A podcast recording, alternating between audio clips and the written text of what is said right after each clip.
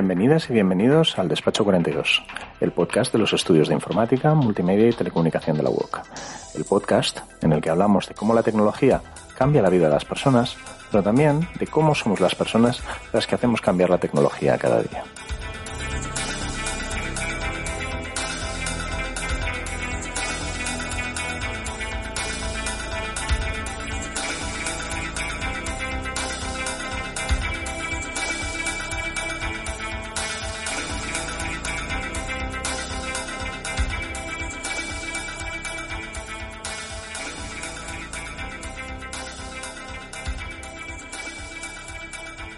La pandemia ha hecho que todas las organizaciones se digitalicen más en un año y pico que en los diez años anteriores. Y entre esas organizaciones tenemos las del tercer sector, las entidades sin ánimo de lucro, cuya visión está orientada a la inclusión social de colectivos vulnerables. Hoy vamos a hablar con un par de asociaciones del tercer sector, la Asociación Cultural La Calle y la Fundación Al para que nos cuenten cómo se han digitalizado para paliar, al menos en parte, los efectos de la pandemia. Y también veremos un esfuerzo que se ha hecho desde la UOC para ayudar a compartir las experiencias de esas organizaciones y ayudar con la digitalización de todas las organizaciones del tercer sector. Despacho 42, un podcast hecho desde el Despacho 42 de la UOC, porque si no, se llamaría Despacho 13, Despacho 25 o Despacho 68. Lógico, ¿no? Bueno, pues aquí tenemos, vamos a ver, aparte de los habituales Susana y Dani, hoy tenemos por aquí a Gemma Avellán. Hola Gemma. Hola, ¿qué tal? Y también tenemos a Gonzalo Sarmiento, ¿correcto? Muy buenas. Sí, correcto. ¿Qué tal? ¿Qué tal? ¿Cómo estamos? A ver, hago, hago lo de siempre, de, presentar a, a, nuestros invitados. Comienzo por Gemma. Gemma dice la bio que me han pasado, espero que no contenga errores, que es máster en Educación y TIC por la UOC, que te habías licenciado en Comunicación Audiovisual por la Autónoma, que tienes unos cuantos años ya de experiencia como docente y dinamizadora, que no sé hablar, en el ámbito de la capacitación digital y la educación en comunicación y actualmente trabaja en los estudios de psicología y ciencias de la educación de la UOC, que para Susana y Dani es, sobre todo antes de que nos enviaran a casa, el final del pasillo. Nuestros vecinos y vecinas. Efectivamente. Y eh, estás llevando la coordinación de dos asignaturas que a mí me, me parecen un reto espectacular. Alfabetización digital en el grado de educación social y trabajo en equipo en la red en los grados de los estudios de informática, multimedia y telecomunicación. Espero que no te estemos maltratando mucho. Para nada, para nada. para nada, miente, miente. Si dice que para nada es que Nos entendemos bien, ¿eh? Yo creo. yo creo que también. y luego tenemos a, a Gonzalo, Gonzalo Sarmiento, que si no lo he encontrado mal, es diplomado en actuación teatral por la Universidad de Arte y Ciencias Sociales ARCIS de Santiago, Chile. Sí, correcto. Eh, ¿eres, ¿Eres chileno? Soy chileno, a ratos. Perfecto. eres, eres, chileno desplazado a nada más y nada menos que Vallecas, Madrid, ¿sí? Efectivamente, había una conexión ahí que ya estaba predestinada. Y eres el director de, del área de programas e investigación y, de, y desarrollo de la Asociación Cultural La Calle. Efectivamente. Dentro de un ratito comenzaremos a hablar de una iniciativa que tenéis en eh, que se llama Radio Calle que no calle. Exactamente, sí. Aunque, aunque denoto cierto tono de, de, sospecha, duda y sorpresa a la vez. Eh, yo, yo, yo, es que eh, soy, como siempre, me preparo poco los programas y me sorprende, me sorprende y dudo ante todo. Pero sí, sí, soy yo el invitado que teníais programado de eso, sí. vale, es que como, como siempre es Susana la que, la que nos trae a la gente de talento, yo voy, yo voy bastante más perdido. Entonces vamos a comenzar. A ver, Gemma, tenemos una iniciativa que es un toolkit de entidades sociales en la que la UOC ha estado trabajando y en la que han participado, pues, entre otros, la calle con representante, representante de Gonzalo ahora mismo y que luego hablaremos también con Albert Bercero de la Fundación Linda, que es un toolkit, así ya para comenzar, que es un toolkit y que es un toolkit de recursos para entidades sociales, porque yo, yo me he perdido, como de costumbre. Pues bueno, la iniciativa del Toolkit surgió sobre todo a, a raíz de, del primer confinamiento ¿no? de, de, la pandemia y desde el área de globalización y cooperación de la UOC se pusieron en contacto con, con Susana Tesconi y también conmigo porque estaban llegando muchas demandas por parte de diferentes entidades sociales que, en cómo podían atender virtualmente su actividad, ¿no? ¿Qué podían hacer? Uh -huh. Entonces tenían como, depend, depende de la entidad, tenían pues como diferentes frentes, ¿no? Cómo atender por un lado, por otro dificultad de conexión por parte de los colectivos con los que se trabaja o de acceso a, a tecnología, diversas situaciones, ¿no? Entonces delante de esto estuvimos hablando con Susana y ella pues comentaba, hombre, pues un toolkit, ¿no? Una caja de herramientas uh -huh. puede, puede ser interesante para poder tratar esto, ¿no? Que es un tema súper complejo, ¿no? Quiero decir que ya la tecnología en sí misma ya, ya es compleja, ¿no? Y luego pues los usos procesos también y, y claro, y todo depende de, de, que no sabemos de dónde partimos, ¿no? Cuando estábamos haciendo, engendrando esto, era como, es que claro, cada entidad tendrá situaciones distintas, ¿no? Porque hay gente que decía, necesito conocer herramientas para editar vídeo y en otros casos era, no tengo ordenadores o no tengo móviles, eran cosas muy, muy diferentes. Entonces intentamos, desde el área, habían hecho algunas entrevistas a entidades para conocer un poco las necesidades, luego Susana y yo también ampliamos un poco ese espectro de, de esas entrevistas e intentamos un poco extraer cuál era la problemática común, bueno, cómo extraíamos de, de todo aquello una problemática común para realmente poder proponer esta caja de herramientas en cuanto a recursos que tú puedes usar para poder hacer estas adaptaciones. Pero claro, el gran reto era que cuando se habla de transformación digital en general, ¿no? Y en concreto aplicado a, a lo que es la, las entidades sociales, es como imposible uh -huh. una, una solución, ni dos ni tres, o esto va bien, esto no, o esto funciona siempre, esto no, porque claro, es que cada entidad primero tiene su propia cultura organizativa y luego pues está haciendo la actividad que está haciendo. Entonces, claro, eh, es que es todo muy complejo, entonces es imposible poder ofrecer soluciones de, de esto.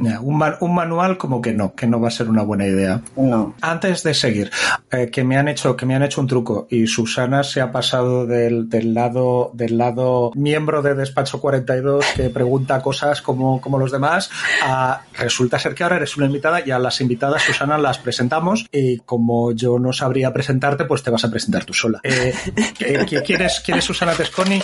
¿Y cómo narices has llegado y cómo narices has llegado a, esta, a trabajar con este, en este toolkit con Gemma? Vamos a ver. Eh, Explícate. Eh, bueno, yo soy, me dedico a, a, derivar, o sea, derivo en mi vida, ¿no? Voy cambiando a matemática. De, de ¿Integrar pro... también integras? Mm, mm, sí, también. también. Perdón, perdón, por el chiste, lo sí. siento, me pongo de cara a la pared mientras no, Susana no, acaba no. de contar.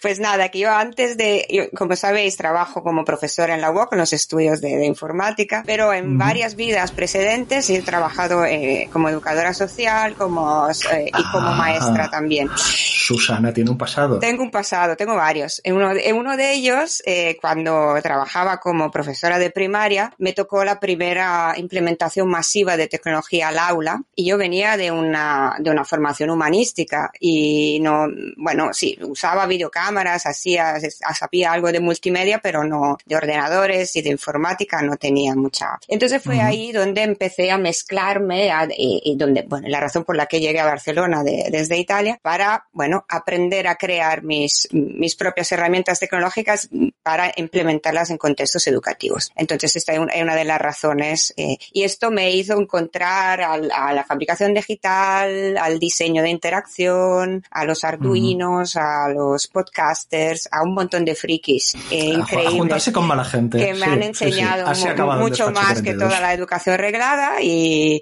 y voy y sigo, sigo, sigo con ese camino uh -huh. que creo que la academia necesita incorporar ese tipo de prácticas para, para ser más fresca y, y, y, más útil a la sociedad. Bueno, aunque sea Susana, vamos a tener que reconocer que el trayecto, que, la, que el recorrido mola bastante. Eh, no se lo digáis a nadie. Volviendo un poco, entonces, eh, claro, o sea, para hacer algo que se pueda ofrecer a entidades del tercer sector que son extremadamente diversas y que todos hacen una, un trabajo súper potente, pero súper complicado, y eso, que son muy diferentes, comenzáis a, a hablar, entiendo, con, con diferentes entidades y es ahí donde entra, por ejemplo, la asociación Asociación Cultural La Calle, y Gonzalo. ¿Sí? ¿Me contáis cómo, cómo funciona ese contacto y qué es lo que habéis hecho, Gemma, Susana, Gonzalo, Asociación Cultural La Calle? Primero que nada, gracias por, por la invitación.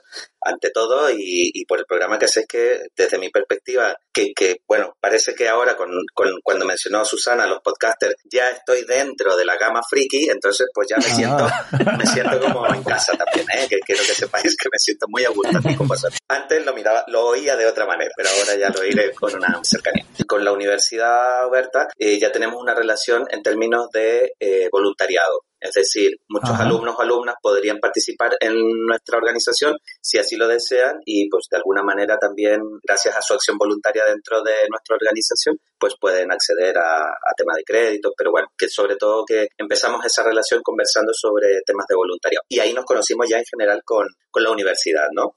A partir de ahí ya es cuando viene, viene una pandemia y... y Vaya, y, sí, y, algo, algo, he oído.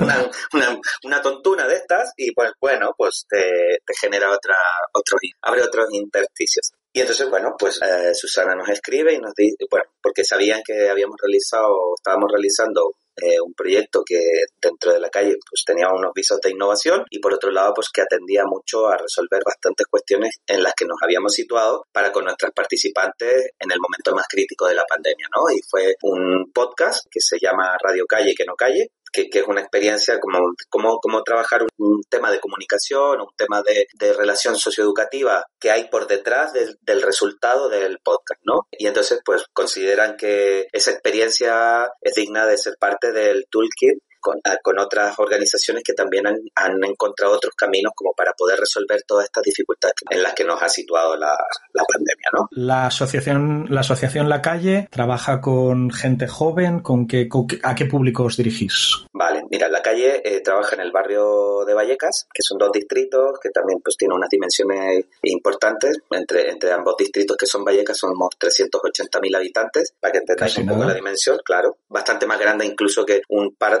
o o, tres ciudades juntas, con una escasa redistribución de lo económico dentro de lo que es Madrid, un barrio muy castigado territorialmente hablando. Y bueno, dentro de ese contexto, la calle surge en el año 86, es decir, tenemos justo este año cumplimos 35 años. Y el trabajo desde entonces ha sido, bueno, hemos pasado por varias etapas, hemos trabajado con niños pequeños, con infancia, con mujeres, pero en los últimos 15, 20 años nos hemos centrado en la juventud en general, ¿no? Y desarrollamos proyectos que tienen que ver con la utilización del tiempo libre, la prevención en el sentido amplio también, prevención de situaciones de exclusión social. Ese es un proyecto, otros proyectos que tienen que ver con lo formativo, desde oficios e itinerarios de inserción sociolaboral, temas puros y duros de empleo y ahora tenemos, nuestros programas se llaman escuelas, ¿no? Todo esto que he ido mencionando son escuelas y ahora tenemos una escuela de tecnología social donde estamos implementando todo el tema de fabricación digital y, y todo, bueno, todo este mundo fablavero y de este universo pues de las tecnologías que están en otro nivel ya, o sea, hemos superado ya el, el ordenador, hemos avanzado. Uh -huh. Y llega la pandemia y os lo hace todo mucho más fácil y, y tranquilo ¿verdad? Y, y, llega la pandemia y nos dice, pues no podéis tocar a los chavales y a las chavalas, no podéis estar con, no pueden salir nadie de su casa,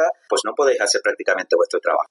Eso. y, a, y o además... un reto, un reto nada, vamos, lo, lo, normal que se encuentra cada uno cada día. Eh, en serio que la heroicidad de la gente que trabajáis en asociaciones así debería a veces reconocerse, reconocerse más porque no me quiero imaginar las dificultades, que también tiene que ser extremadamente recomp tener recompensas cada día, imagino, que, que si repetís y seguís ahí, es que algo, algo importante os está aportando. Bueno, de, negaré lo que voy a decir ahora, aunque quede grabado. Probablemente tengamos más fracasos que éxitos. Ahora, un éxito vale mil fracasos, porque de por sí todo va destinado, va enfocado a la vida en general hacia el fracaso. Entonces, cuando hay un éxito, sí hemos logrado darle la vuelta un poco a, esto que se entiende como destino, ¿no? Y, a toda esa contra. Entonces, por eso digo, honestamente, ojalá todos fueran éxitos, ojalá la mayoría fueran éxitos, ojalá la mitad más uno fuera un éxito, pero no lo es, porque luchamos con unos condicionantes que nos, nos superan a nosotras como organización y como personas, ¿no? Pero hay éxitos y esos éxitos,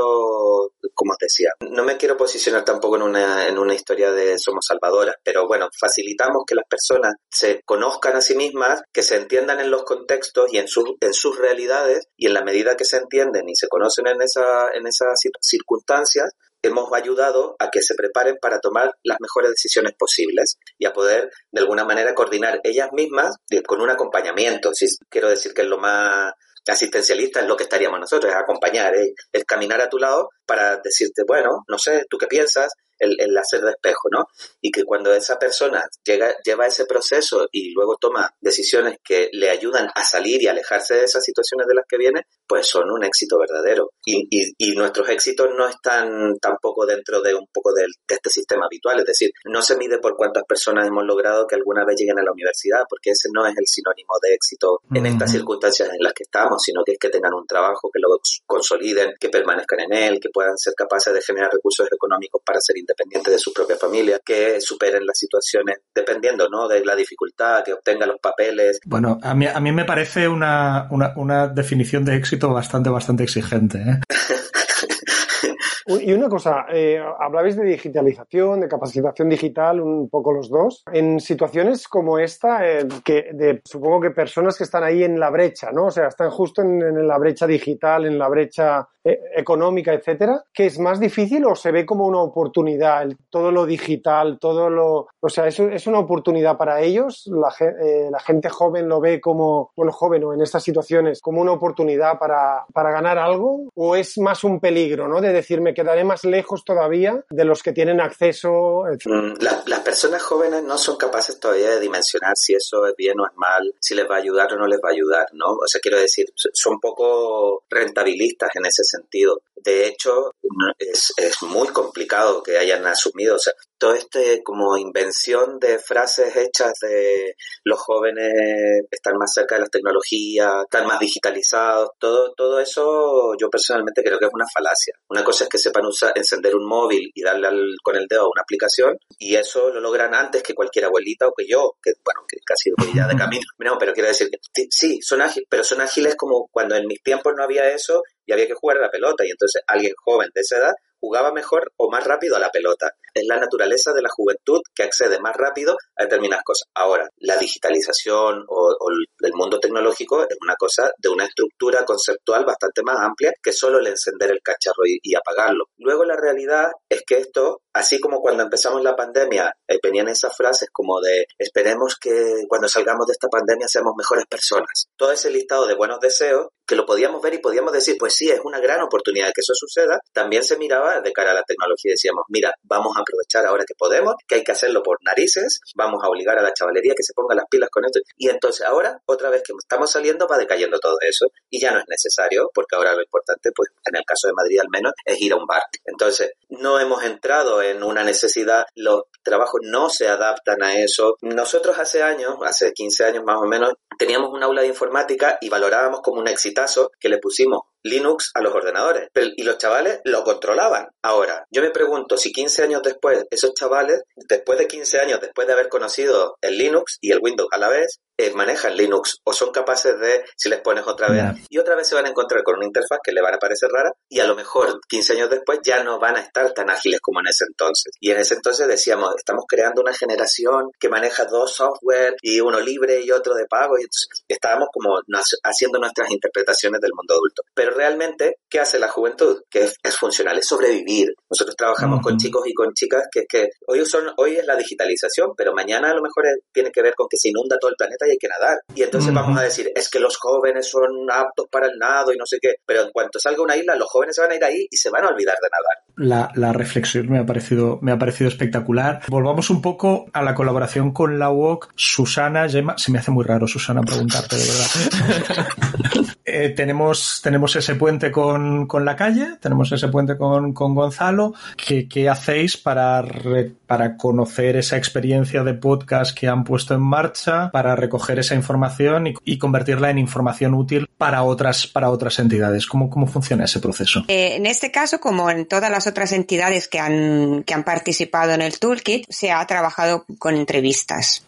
Se recoge la experiencia y se sintetiza. Retomando un poco lo que estaba comentando Gemma anteriormente, es en, el caso de, la, de, procesos tan complejos como la transformación digital del trabajo social, de la acción social, socioeducativa, eh, no existen recetas mágicas. Contrariamente a lo que nos hacen creer muchas veces por parte de, normalmente, de compañías tecnológicas. Entonces. Compra eh, mi herramienta y se, arreglará el mundo. Y se arreglará el mundo, ¿no? Que sea una impresora 3D. Su, cuenta de explotación, sí. Su plataforma, bueno, todas esas cosas que ya sabemos. Entonces, para evitar estas eh, aproximaciones solucionistas o tecnologicistas, no sé ni siquiera si es una palabra, pero bueno, ya me, ya me la vais a permitir, sabemos perfectamente que el núcleo de conocimiento práctico y reflexivo lo tienen los profesionales y las profesionales del sector.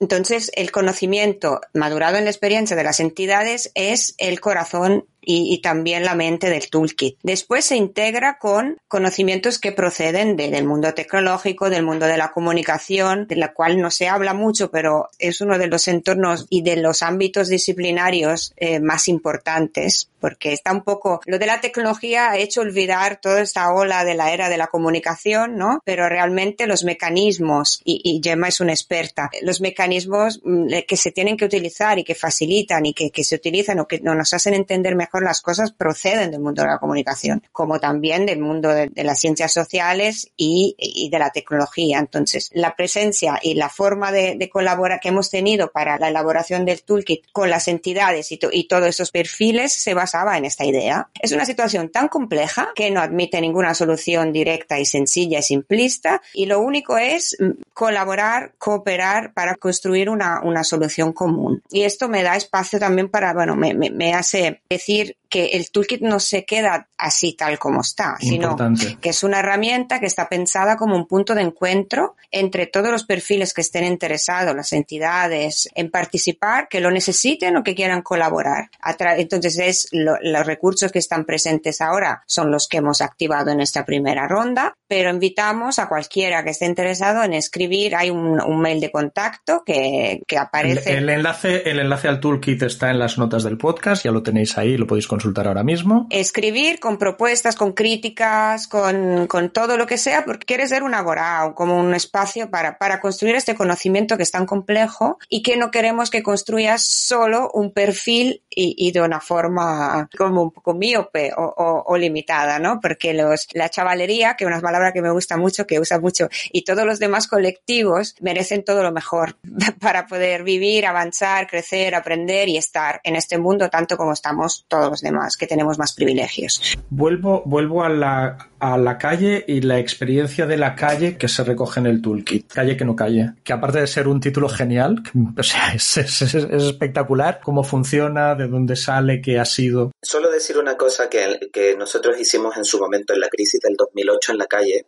los fondos o, la visión sobre el tercer sector, pues siempre, o sea, siempre estamos en tela de juicio porque es, es una, un dinero complejo, es un dinero público complejo de movilizar, ¿no? Siempre, ronda por ahí el, el, haber rapaz de la corrupción y de la mala gestión, entonces, bueno, nosotras en la calle vivimos con, eso y convivimos en el, en el sector con, con toda esta historia. Entonces, en el 2008, con esa crisis, con esos recortes y esos reajustes económicos, nosotros íbamos a las administraciones y le decíamos, no vamos a poder continuar, o se está complicando todo, y nos decían, pues tenéis que innovar, tenéis que renovaros, tenéis que hacer cosas distintas, cosas nuevas. Claro, nosotros veníamos en la calle, es una entidad que en su origen es precursora en el tema de educación de calle, una cosa totalmente primitiva y poco rentable, porque un proceso de trabajo en la calle significa que trabajas con personas más allá de la exclusión, ya casi en la marginación, y los procesos que puede llevar una persona en un horario de trabajo, no sé, voy a decir 15 personas al año, y 15 personas al año con una nómina de una persona a jornada completa, pues no es rentable para la administración. Los datos que puede decir en su cuenta de resultados final de año la Comunidad de Madrid es hemos logrado recuperar a 26 chavales. Es, esa cifra no, no es irrisoria. Entonces, desde ahí la innovación fue una cosa que se reflexionó en la calle y en resumen eh, hicimos análisis desde el punto de vista de la empresa y desde el sector también. Y desde ahí sacamos como tres líneas muy sencillas que, que para la calle eh, cualquier cosa que no haya desarrollado nunca es innovar. Luego, que cualquier elemento que transforme los procesos que la calle desarrolla es innovar en, en el mundo de la gestión, ¿no? Y por último, cualquier cosa que la calle haya realizado hace cinco años atrás y no la haya desarrollado, pues va a ser innovación también, ¿no? ¿Por qué digo todo esto? Porque Radio Calle que no calle fue un proyecto que nació también hace 17 años al hilo de que teníamos un trabajo con una radio comunitaria que estaba al lado nuestro, que es Radio Vallecas. Y nosotros llevábamos chicos y chicas a participar en un programa que iba allí. Pero siempre decíamos que es una calle nada más, pero decíamos, pero ¿y nosotras qué? O sea,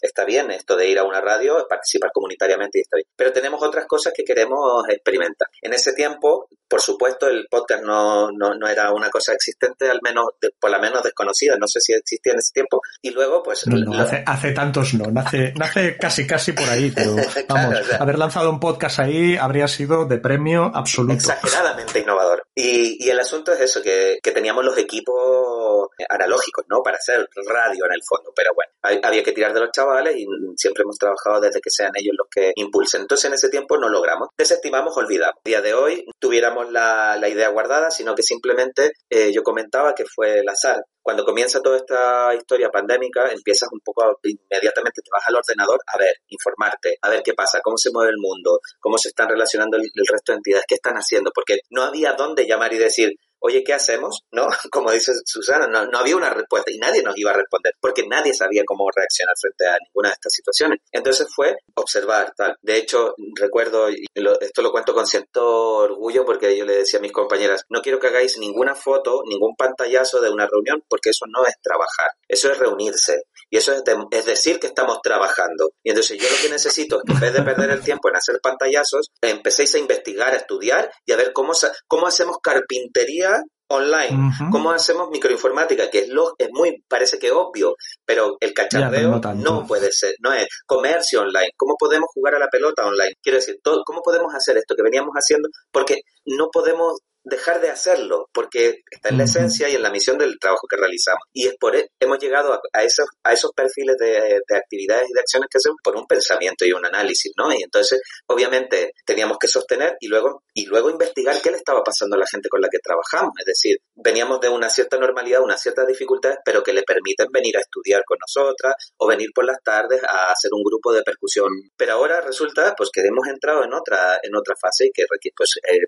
problemas de alimentación de dinero, de trabajo, historias más internas. Entonces, fuimos llegando, o sea, llegamos por dos líneas. Primero, que yo veo que una entidad, sin querer, buscando ya música en Spotify, eh, veo que está una entidad que, que vecina. Y digo, pero ¿cómo es posible? ¿Tienen una radio esta gente en, Spotify? No, no me lo puedo creer. Yo, yo aparte hago música y meterse en Spotify es, como para gente privilegiada. O sea, yo con, suerte grabo con una grabadora y lo pongo en casa. Entonces, digo, no puede ser que esta gente tenga eso. Y, y lo voy a escuchar y a ver qué es. ¿Qué, qué, qué están diciendo? Bueno, y mezclaban música con saludos de la chavalería y tal. Y dije, mmm, esto está poco aprovechado. No, no, no, no, no, no. Aquí, aquí, hay, aquí hay un filón. Espérate, espérate, espérate. Quiere decir que si esta gente con cuatro medios digitales de un ordenador cualquiera puede hacer eso, si nosotros nos metemos de cabeza con esta movida, vamos a poder hacer dos cosas. Tener un producto comunicativo que de alguna manera vuelque cosas que estamos queriendo transmitir y por otro lado, que, no seamos nosotras, sino que sean las propias participantes y desde una situación estática en la que están inmovilizadas puedan manifestar y contar cosas. Nosotros vamos a hacer canal, poner el concepto del programa, diseñar con ellos, oye, ¿qué, ¿contamos chistes? Sí, no, ponemos música? Sí, no, hacemos entrevistas? Sí, no. ¿Quién hace? Mándame. Entonces, con el trabajo también directo con las educadoras era decir, hacíamos reuniones y decíamos, vamos a hacer un programa que va a hablar de la convivencia, porque hemos detectado que hay problemas de convivencia en las casas, porque están habiendo conflictos, porque los chavales necesitan, y entonces vamos a tratar ese tema. Bien, entonces la pauta era, quiero 10 audios respondiendo a la pregunta que es convivencia, quiero una entrevista de no sé qué, quiero que el grupo de chicas hagáis un cuento colaborativo,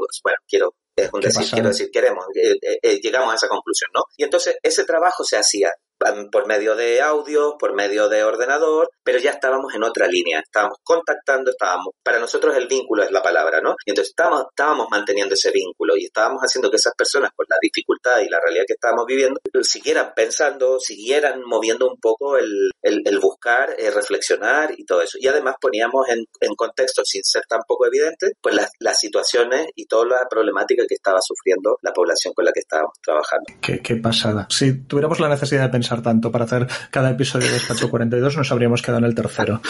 o vamos a, vamos a reconocerlo, a reconocerlo de salida. Entonces, Gemma, conocemos la, bueno, conocéis, eh, yo me he enterado hace poco, la experiencia, lo que decía Susana hace nada, que es muy importante el cómo, el cómo comunicamos estas cosas, cómo las recogemos, cómo las documentamos, cómo lo hacemos para que esta experiencia muy particular y en unas condiciones únicas de la calle se comunique a todas las entidades que podamos del tercer sector y que puedan extraer sus conclusiones, imitar lo que creen que les va a funcionar. Esto, ¿cómo narices se hace? Porque a mí me parece también, o sea, bordando el milagro. No, claro, porque la, la, Asociación Cultural La Calle nos explica esta experiencia, luego otra entidad te explica otra experiencia, otra entidad te explica otra experiencia y dices, son situaciones muy diferentes y con usos de la tecnología y procesos también diferentes. Entonces, ahí está un poco el Rubel de Lou, que es diu en catalán.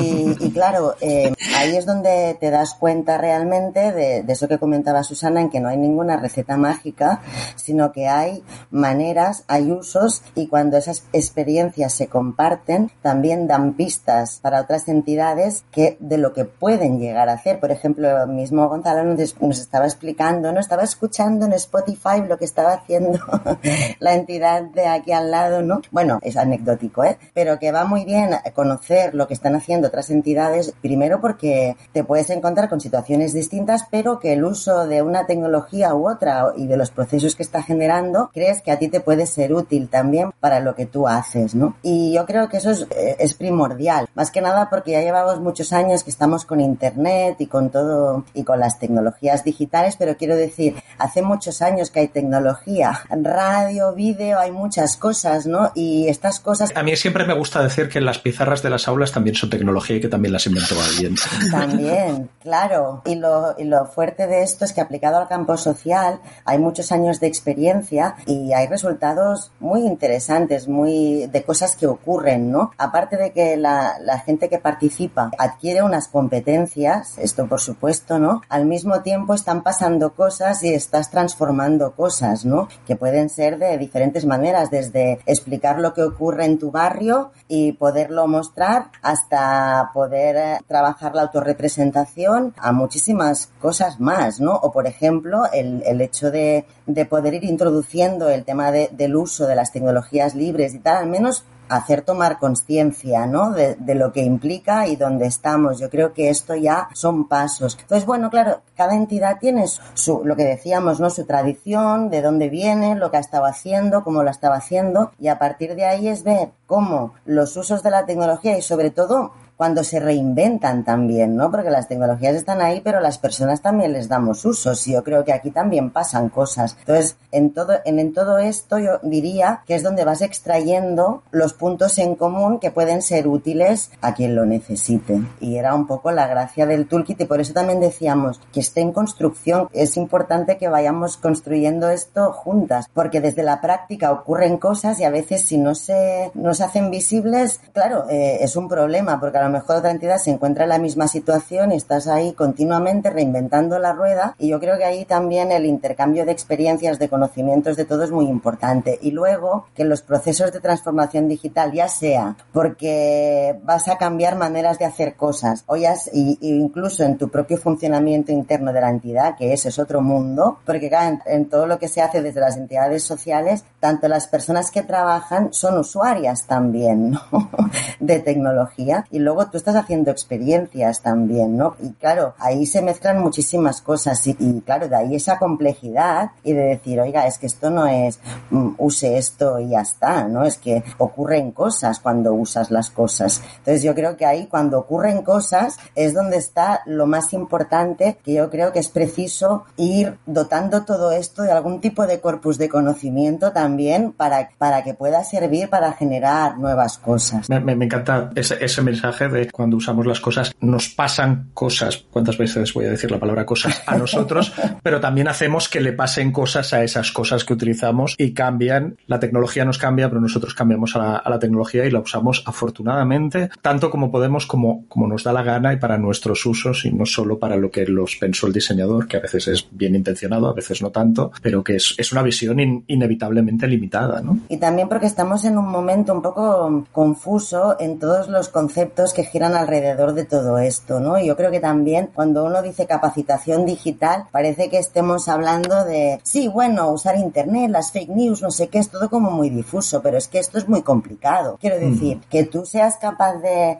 de extraer la información que pueda ser más veraz o no, estos son cosas que ya eh, van más allá, ¿no? De, del uso de la tecnología, pero que claro, está implícito, ¿no? Como que no se toma muy en serio y es muy serio. O luego temas como la personalización a la que estamos, ¿no? De realmente a muchas personas se creen que los buscadores son neutros. Uh -huh. No, no, no, no, y claro, no lo son. Y entran muchas cosas en juego y yo creo que estas confusiones vienen porque se intentan delimitar marcos competenciales de lo que hay que saber hacer, de lo que no, lo que te van a pedir en los trabajos, pero hay una capa muy importante que hace todo eso que no se puede obviar y que es necesario coger y, y, ver con detenimiento y yo creo que en esa parte crítica es donde está todas esas posibilidades de transformación que, que, que se pueden que se pueden que pueden acontecer con los infinitos usos de la tecnología. No sé si infinitos pero mucho. Sí vamos difíciles difíciles de agotar. Eso no la necesidad de reflexionar sobre sobre el medio en el que nos movemos da igual que, que estés en la Edad Media que en el año 2221 vas a tener un medio y vas a tener que saber cómo funciona, vas a tener que reflexionar sobre él y vas a tener que ser crítico sobre quién lleva las riendas de las cosas y cuáles son sus objetivos y cuáles son tus objetivos y ponerlo dentro de un contexto que respete mínimamente la ética, que a veces, a veces parece, parece extremadamente complicado. Eh, sí, es una buena pregunta. Para ir cerrando ya, el toolkit se presentó hace cosa de un mes, poco más o menos. Igual menos, ¿eh? No. El 5 de mayo, ¿no? Yo diría. 5 de mayo, que quiere decir que hoy estamos grabando a 4 hace un mes casi justo wow. y que cuando publiquemos el podcast va a hacer un año y pico. eh, un año y pico, un mes y pico. Que no sé, que no sé hablar. Tengo un problema de percepción no, temporal. Pero lo que, pero lo que has sí, dicho estamos, es cierto, estamos, dicho, es, menos, por lo tanto es, es sí, un, un, día menos. Sí, un día. Sí, sí, sí. Estamos, estamos en junio, reflexionamos sobre ello. Sí. Y, y, es viernes también. Eh, sí, sí, bueno, cuando publiquemos es jueves, ¿eh? ya, o sea que no, no, os, no, os, perdáis, no os perdáis mucho. Eh, se ha presentado el toolkit, han asistido entidades del tercer sector que han participado en la, en la elaboración del toolkit, pero también otras que llegan a él de momento como usuarias y ojalá como participantes dentro de, dentro de nada. ¿Cuál es la recepción que ha tenido? Insisto, para ir cerrando ya. Y luego me queda otra, probablemente sea más difícil. Dentro de nada, esperemos espero yo al menos, estaremos más vacunados, podremos recuperar el ir a la calle, el tocar a los chavales con los que se trabaja, el tener una acción más diversa. Este esfuerzo de digitalización entiendo que sigue teniendo todo el sentido del mundo, pero que también es posible que pierda intensidad y dé algún paso atrás. Eso como, eso como nos afecta. Yo creo que la, que la recepción, yo no sé si Susana comparte conmigo esta opinión, notábamos mucha expectación, o sea, por parte de entidades, las entidades sociales, yo, yo creo que había mucha, mucha expectación y ahí no sabíamos muy bien, ¿no? teníamos mucho miedo de que la gente estuviera esperando esas recetas ¿no? que dejamos bien claro en el toolkit que no va a encontrar. ¿no? Uh -huh. Pero sí, muy buenas prácticas. Pero yo creo que fue una recepción muy positiva. Yo creo que las entidades también han agradecido que, que puedan estar recogidas esas experiencias y un poco algunas pautas para poder afrontar esos procesos. Y yo creo que ha llegado alguna experiencia ya al correo. Esperemos que llegue alguna, algunas más. Uh -huh. O sea, ya están llegando experiencias esos Sí, llegan en cuentagotas, ¿eh? porque también hay que pensar que las entidades sociales van siempre a tope y yo también creo que los momentos para poder hacer estas cosas también se reducen mucho. Que eso, que eso, o sea, de nuevo llega a aplaudir los esfuerzos de la calle, de Allinda, con quien hablaremos dentro de un rato, que hacer y además tomarse el esfuerzo de documentar con vuestra, con vuestra colaboración brutal, pero que también debe aplaudirse ese esfuerzo. Sí, y esta última pregunta que tú comentabas de ahora qué, que todo se va a ir normalizando y eso, yo creo que hay un tema importante y es que siempre es, bueno, no sé, es mi opinión, pero yo creo que la, la, presencialidad es insustituible, o sea, y más en el, en, el, en el trabajo social. Y yo creo que en este caso todo lo que es tecnología o todo lo que es digitalización, yo creo que es intentar aprovechar las potencialidades que tiene para cosas que la presencialidad, aunque parezca mentira, a veces están limitadas. Claro, sí, sí. O sea, medios diferentes que nos dan oportunidades diferentes. Y por ejemplo, el tema colaborativo, en el tema que comentábamos un día con Susana hablando, ¿no? Cuando estás co-creando con otras personas. En esto lo digital realmente facilita mucho y, y, que en cambio a veces en, en, presencial hay determinados procesos que igual se pueden estar limitados por el hecho de ser presenciales, ¿no? Bueno, hay, determinadas cosas que es más fácil teclearlas que decírselas a alguien a tres palmos de distancia porque, porque la situación es más violenta, por ejemplo. Claro, no, a veces estás ahí en una reunión y a veces eh, estás hablando de cosas y tienes muchos inputs en una reunión presencial, ¿no? En ese momento en concreto. Y tienes tu cabeza pensando y te vienen cosas, pero no se acaba de concretar nada. Igual después tú llegas a casa, hay una hoja en común que compartir y ahí tú puedes ya poner algo más organizado. Y eso es una manera, por ejemplo, ¿no? Y, no, y, no, quita lo presencial. que eso es impepinable, ¿no? Pero yo creo que a veces se olvida un poco eso que nos puede aportar para reforzar eso que comentaba Gonzalo, que son esos vínculos, ¿no? aunque parezca que no, pero... Eh, añadiría que aprovechemos, no usemos la tecnología para replicar la, la presencialidad o, o, la materialidad. Hay maneras de, eh, a través de las tecnologías digitales, como, bueno, la fabricación digital es un ejemplo, de crear diálogos, entre comillas, entre lo físico y lo digital. Entonces podemos explorar la materialidad desde otro punto de vista, la podemos enriquecer. Lo que no suele funcionar es replicar algo que sale mucho mejor haciéndolo presencial o sustituir o sí o sí una llamada por teléfono con una videollamada. Yo en, en medio de la pandemia había gente que me decía, ¿te puedo llamar por teléfono? Que no puedo más de videoconferencia. Iba a ser el mismo tiempo, íbamos a decirnos las mismas cosas, pero era, te relajaba porque ya no, no había todo, todo el aparato. Entonces, también yo creo que en, en, estos momentos uno de los, de los misunderstanding, ¿no? Que decía, que decía Gemma es esto. Con tecnología se entendía la videollamada en la mayoría de los casos. O sea, era o Zoom o bueno, que la plataforma otra plataforma, pero todo el mundo dice, tenemos que pasarnos al teletrabajo. El teletrabajo no necesariamente solo es hacer videollamadas, ¿no? Y hemos visto que nos hemos pasado un huevo y... Dos pueblos, dos pueblos. vale, dos pueblos, vale, perdón, que yo sabéis que hablo muy mal. Bueno, es una expresión italiana que, bueno, algún día explicaremos. Sí, no, no, la aprendí aquí. En italiano quiere decir otra cosa. La aprendí aquí, la aprendí aquí porque aprendí castellano en los bares, yo, la verdad. Entonces, claro, que lleva el, el castellano más académico lo aprendí después.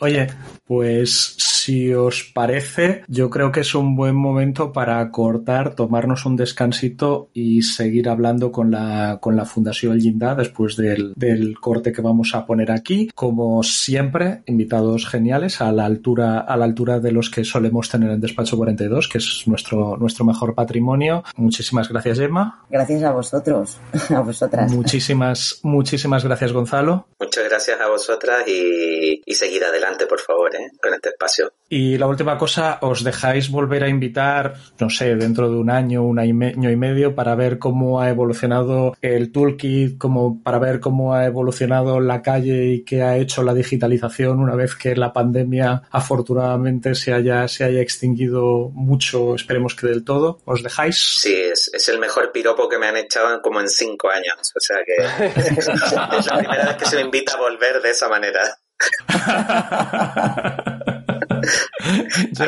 Gemma, a ti te tenemos atrapado al final del, del, despacho, del pasillo, o sea que no te vas a poder escapar, que lo sepas. Y tanto, será un placer, totalmente. Muy bien, perfecto, pues hasta la próxima. Muchísimas gracias. Adiós, muchas gracias. Gracias a vosotras. Muchas gracias. Advertencia. Escuchar Despacho 42 puede tener efectos secundarios. Hasta podría hacer que aprendieses algo. ¿O no?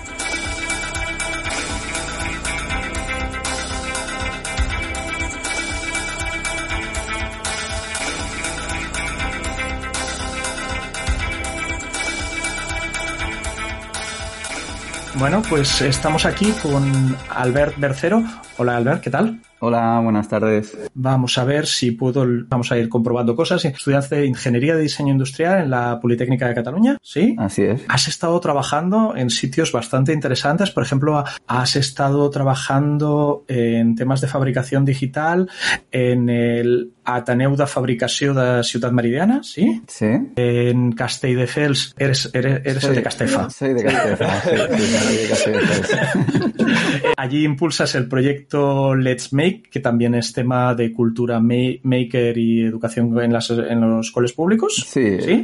con seis escuelas diferentes de, de Castelldefels me reúno y les digo, tengo este proyecto, quiero empezar a hacer actividades maker y la mejor forma de hacerlo, la forma más fácil fue hacerlo mediante talleres eh, extraescolares. ¿no? Entonces, como no me podía multiplicar, también encontré algunos amigos que, que pudieran ayudarme. Engañaste a algunos amigos, ¿no? Engañé a algunos y bueno, entre otras cosas de las que hacíamos allí, pues compramos unas impresoras 3D y las instalamos en cada una de esas escuelas, que ahora ya pues disponen de ellas y, y luego pues hicimos muchas actividades relacionadas con el código, con el- la impresión 3D, con el diseño 3D, un poco también trabajar mucho con las manos, eh, esencial, ¿no? En la parte maker. Así que, que sí, era como un poco dar pequeñas pildoritas maker en, en escuelas públicas donde todavía no se impartía ese conocimiento. Como mola. Eh, luego pasaste por Socotec, donde tenemos alguna, alguna conocida de- del podcast, Sí. como director de, de STEAM, STEAM, Science, Technology, Engineering, Art and Mathematics, ciencia, tecnología, ingeniería, arte y matemáticas. Y ahora, últimamente, has tenido bastante implicación con la UOC. Leo por aquí que has cursado el máster de diseño de interacción y experiencias de usuario. Ajá, muy recomendable. Pero también estás colaborando con nosotros como, como docente, has llevado un laboratorio de herramientas de diseño y ahora estás llevando en una asignatura de fabricación digital que igual tiene que ver algo también con alguna persona más que está presente ahora mismo. Algo, algo tiene. No sé de qué hablas. ya, ya, ya. Susana, como siempre, disimulando. Asignatura de fabricación digital que se da en los grados de diseño, en el de arte y en el de, y en el de multimedia. O sea que tienes una colección de estudiantes bastante interesantes. Pero no vamos a hablar de estas asignaturas UOC, sino que ahora mismo eres coordinador de transformación digital en una escuela de segundas oportunidades que se llama Algindá, el umbral. Eh, bueno, y aquí es donde yo siempre me pierdo con estas cosas. De transformación digital ya hemos hablado hace un rato con, con Susana, con Gemma y, co- y compañía, pero no sé lo que es una escuela de segundas oportunidades y no sé a qué se dedica Linda. O sea que eh, nos cuentas. Claro. Bueno, una escuela de segundas oportunidades es una escuela no reglada que permite, como dice la palabra, le da una segunda oportunidad a aquellos alumnos que o han salido del sistema educativo por cualquier motivo o no tienen la oportunidad de entrar al sistema educativo de otra manera. Entonces, en el Ginda se empezó con muy pocos alumnos y con muy pocos profesores, eso fue creciendo y ahora se encuentra con tres familias profesionales y con muchos grupos que pasan de diferentes formas por aquí, ya sea porque tienen un interés en concreto o porque están un poco perdidos y de repente encuentran un camino donde volver a, a la educación. Y, y bueno, pues el perfil de jóvenes que hay al principio vienen de, etapas donde han fracasado escolarmente y les tienen un cierto rechazo, ¿no? A según qué entornos. Entonces,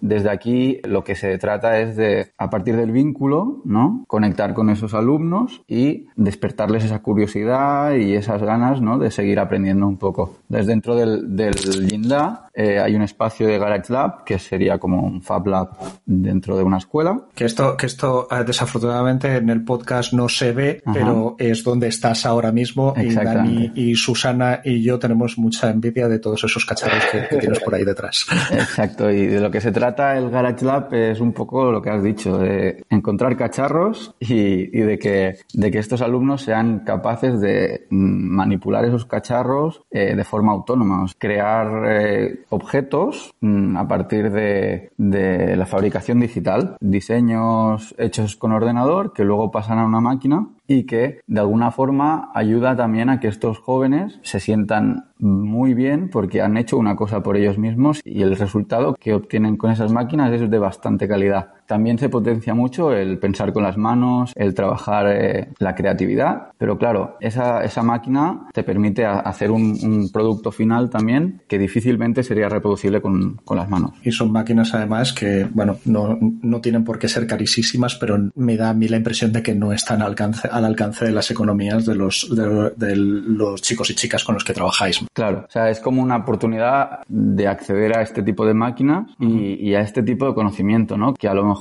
no se le daría la oportunidad de aprender a cómo usarlas en otros sitios. Incluso hay alguno de los chicos que colabora con nosotros como ayudante, por ejemplo, del espacio, uh -huh. que, que, nos decía, ¿no? Que había dicho en algún sitio, una escuela de formación profesional donde a veces también trabaja, que sabía dominar una impresora 3D y desde la misma escuela había profesores que daban muy sorprendidos que ese alumno dominara yeah. esa máquina, ¿no? Porque tenían una visión como que, que en una escuela como la nuestra estos conocimientos no se, no se imparten y en cambio pues, pues muchos salen queriendo cambiar su futuro y, y direccionarse hacia esto. Está está súper bien porque es, además son, son máquinas que están al orden del día, o sea que no son, no es eso que dices, mira, nos sobraban unas máquinas de los años 90, ¿no? Estamos hablando de, de algo que posiblemente muchos profesores, mucho profesorado no conoce o no es capaz de trabajar con ello y en cambio ellos un, sí. Un momentito, un momentito, tan gente, los años 90 no fueron antes de ayer. Por desgracia. O sea, las cosas de los años 90 ya no son recientes. ya de no, hecho, ya no tener que replantear mi vida. En los años 90 ya había máquinas de fabricación digital, ¿no? Lo que pasa que el, uh -huh. el boom este de la impresión 3D, que es un poquito más reciente, entre comillas, ha hecho que todas esas máquinas se conozcan. Pero claro, el, una máquina que funcionaba con un ordenador ya es, es, bastante antiguo. Creo que es la primera es del 53, una, una CNC. CNC. Sí, sí. Bueno, claro, una máquina programable, ¿eh? un CNC. Me ha gustado mucho lo que, lo que estabas comentando, ¿no? De este exalumno que colabora y, y, y del profesor que se queda sorprendido, ¿no? Uh -huh. es, está escuchando por ahí que al igual estáis con un itinerario profesionalizador dentro de, de, del Garage Lab para, bueno, ofrecer una, una, formación encarada al mundo profesional. ¿Es verdad? ¿O es un...? Sí, sí. Actualmente pasan estos alumnos de distintos grupos que hay en el Ginda, pasan semanalmente. Una vez por semana pasan por aquí. Entonces tienen como una aproximación de lo que se puede hacer con estas máquinas, ¿no? Pero tienen dos horas a la semana y no, no le da tiempo tampoco a, a empaparse del todo, ¿no? Entonces hay muchos que han, nos han mostrado su interés en, en seguir esa formación ¿no? Nosotros también buscando formaciones que pudieran adaptarse a ellos, nos costaba mucho encontrar algo que, que, ellos pudieran sostener, que fuera bastante largo en el tiempo, que le diera también pues un conocimiento bastante extenso y, y que fuera asequible, ¿no? Entonces, al ver que no existe esta, este tipo de formación, nos decimos lanzar a la piscina y decir, vale, igual que tenemos ahora tres familias profesionales en las cuales queremos ofrecer nuevas oportunidades laborales, vamos a abrir una nueva. Entonces, muchos de estos alumnos que van a hacer el, itinerario de formación de fabricación digital del año que viene son alumnos que ya han pasado por el Ginda y que han visto que pues no les ha gustado otra familia profesional o que aunque les haya gustado les ha encantado el Garage Lab y deciden seguir por ahí y luego habrá otros alumnos nuevos también. Pero sí que ahora nos ponemos en marcha ¿no? en, en ofrecer esta formación para que el día de mañana sus alumnos estén cualificados para trabajar en cualquier empresa donde haya este tipo de máquinas. Parece verdad que una cosa que siempre dice Begoña Gasque, que es la directora de la Fundación de Lindar, que la escuela de segunda oportunidad, la segunda oportunidad es para el sistema educativo, porque realmente no es tanto para los individuos que pasan por ahí, sino para un sistema que los ha centrifugado y, y con, con estos resultados se demuestra que tratando los problemas y de forma integrada, compleja, con amor y, y trabajando el vínculo, se pueden llevar a alumnos que, un alumnado que en, el, en, los recorridos tradicionales no funciona, se puede llevar a sitios impensables, ¿no? Totalmente. Que quería, quería volver al inicio porque me he dejado, me he dejado una palabrota por, por explicar que ya va en la línea de lo que, de lo que hemos hablado antes con, con Gonzalo y, y con Gemma. Coordinador de transformación digital en Alginda. ¿Qué narices significa eso? sí que es una palabrota, sí. Eh, transformación digital en cuanto que hay muchos alumnos y profesores que la digitalización de las aulas les cuesta, ¿no? Y no es un proceso tan natural, de alguna manera, pues tiene que haber un equipo que esté presente en proponer nuevas herramientas digitales, en gestionar eh, espacios donde haya estas máquinas o, o sea, no, no va solo en relación a las máquinas de fabricación digital, sino pues en conectividades de internet, un poco herramientas de la red, cómo pueden subir cosas a, Internet, cómo se las pueden descargar, cómo pueden trabajar virtualmente, porque lo de la pandemia ha sido realmente un cambio. O sea, la pandemia dicen que ha hecho más por digitalizar las empresas que los últimos 10 años de, empuje en esa dirección y a vosotros os ha pasado básicamente o algo muy parecido. Claro, todas las escuelas se han visto obligadas ¿no? a, ponerse las pilas y a,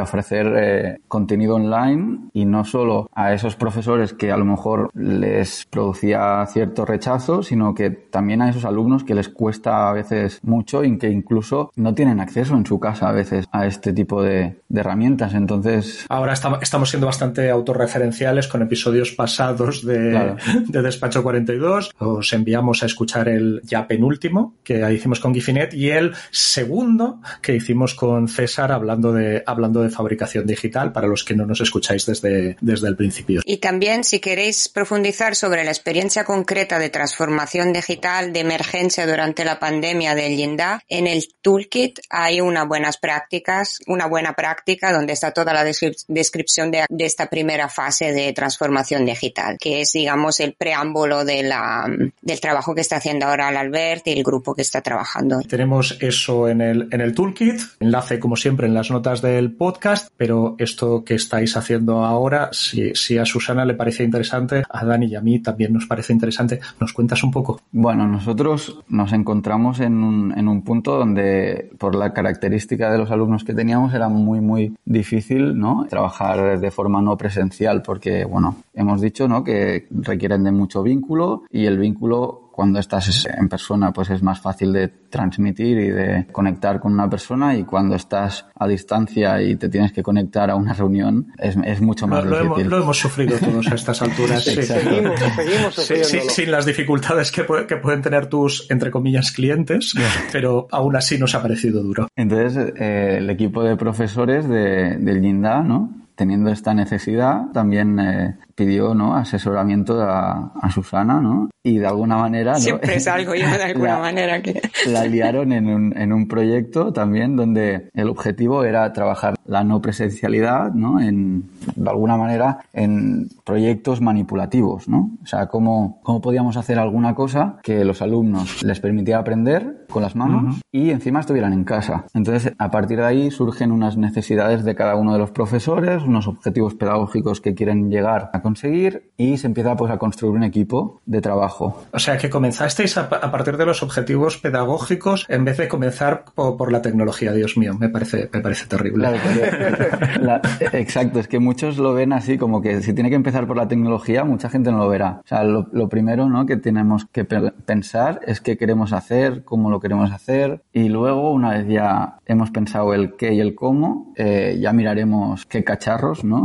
necesitamos para hacerlo, pero pero, sí que, terrible, de verdad. Que tiene que haber una, una estrategia previa de, de, pensar y prototipar luego. Y luego de prototipar, testear también. ¿Y qué es lo que habéis creado? Pues hemos creado para distintas, entre comillas, asignaturas, ¿no? Distintos, distintos temas, propuestas de maletas donde tú puedes tratar una temática, aprender eh, unos conocimientos y eh, manipular unas cosas. Y eso lo hacemos de forma tanto digital como de forma física. Para poneros un ejemplo, para trabajar la, electricidad, por ejemplo, hemos diseñado unas piezas donde los alumnos, a partir de conectar estas piezas, pueden crear sus primeros circuitos eléctricos y la parte digital, dijéramos, porque esto sería la parte física, la parte digital viene con una página web donde ellos tienen acceso a unas preguntas que se les hacen, a unos retos que se les lanzan y donde ellos también, la interacción existe, o sea, es, es bidireccional porque el alumno también es capaz de subir sus actividades, o sea, subir una foto de lo que acaba de hacer, reflexionar a partir de un texto, o sea que de alguna manera manera estos objetos manipulativos nos permiten que los alumnos se enganchen un poquito más y que puedan aprender algo diferente que no están haciendo antes. Pero sí que es importante recalcar que nos hemos dado cuenta de que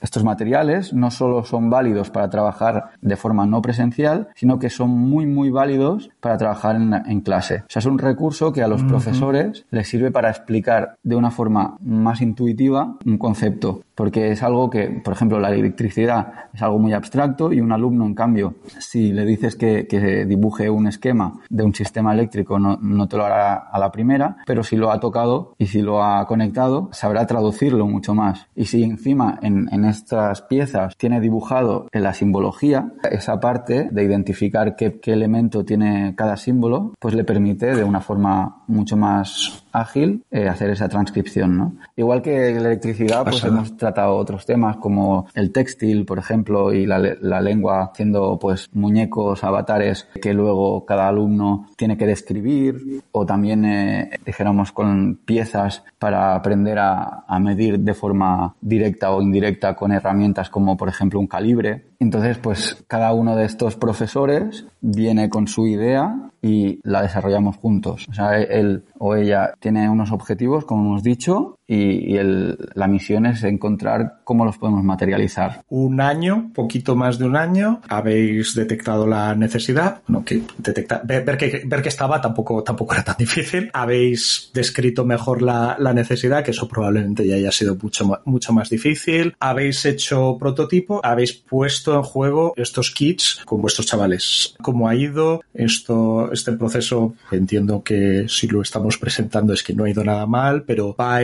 evolucionar, va a tener segunda, segundas versiones, cómo, cómo ha funcionado y cómo va a funcionar a partir de ahora. Creo que, que tendríamos que decir ¿no? que todo lo que se hace en sí es un, es un prototipo. Nunca dejas de evolucionar una, una idea. O sea, tú propones cómo en tu cabeza sería perfecto y luego lo coge un alumno y te revienta los esquemas por dentro y, y te dice, vale, todo lo que has pensado no sirve nada. Bueno, sí que sirve, pero le tienes que dar una vuelta. Por eso es súper importante que, que ese material lo utilice un alumno y que te dé el feedback, no solo el, el, feedback que te puede decir con las palabras, sino con lo que tú ves, con uh -huh. lo que tú observas. Y es muy importante, ¿no? Hacer esos test de usuario, hacer esas encuestas, hacer un trabajo que no se quede en, bueno, esto lo he diseñado, aquí lo tenéis, no preguntar cómo podrías cambiar todo eso que, que, propones. Pues yo creo que ya deberíamos ir cerrando. Muchísimas gracias por explicarnos la, la experiencia de Jinda, que habrá más enlaces en las notas del podcast para que os podáis documentar más, más a fondo, naturalmente, pero que a mí de salida me ha parecido, me ha parecido bastante, la, bastante la gente tiene que ver los kits sí o sí porque son una maravilla. ¿eh? O sea, sí, sí. Bueno, el problema es que yo quiero uno como mínimo. Esta es una cosa pertinente porque la idea es que este grupo de trabajo está montando realmente un banco de recursos pedagógicos.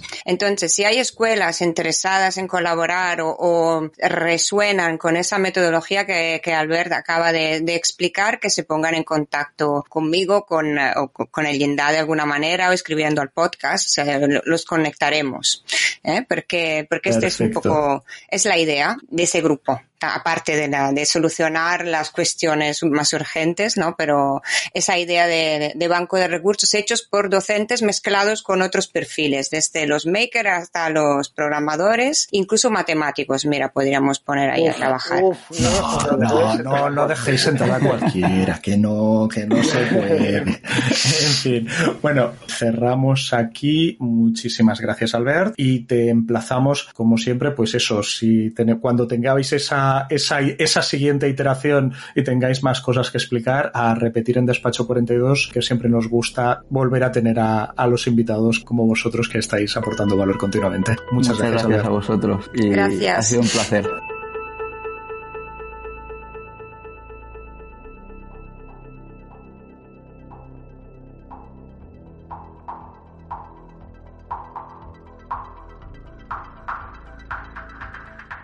Muchas gracias por haber escuchado otro episodio más de Despacho 42.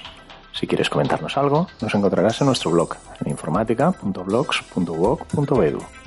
También puedes ponerte en contacto con nosotros con el hashtag Despacho42 en Twitter. Y si quieres ayudarnos, suscríbete a Despacho 42 en tu aplicación de podcast favorita. Ponnos nota, déjanos un comentario y sobre todo, recomiéndanos a un amigo. Hasta la próxima.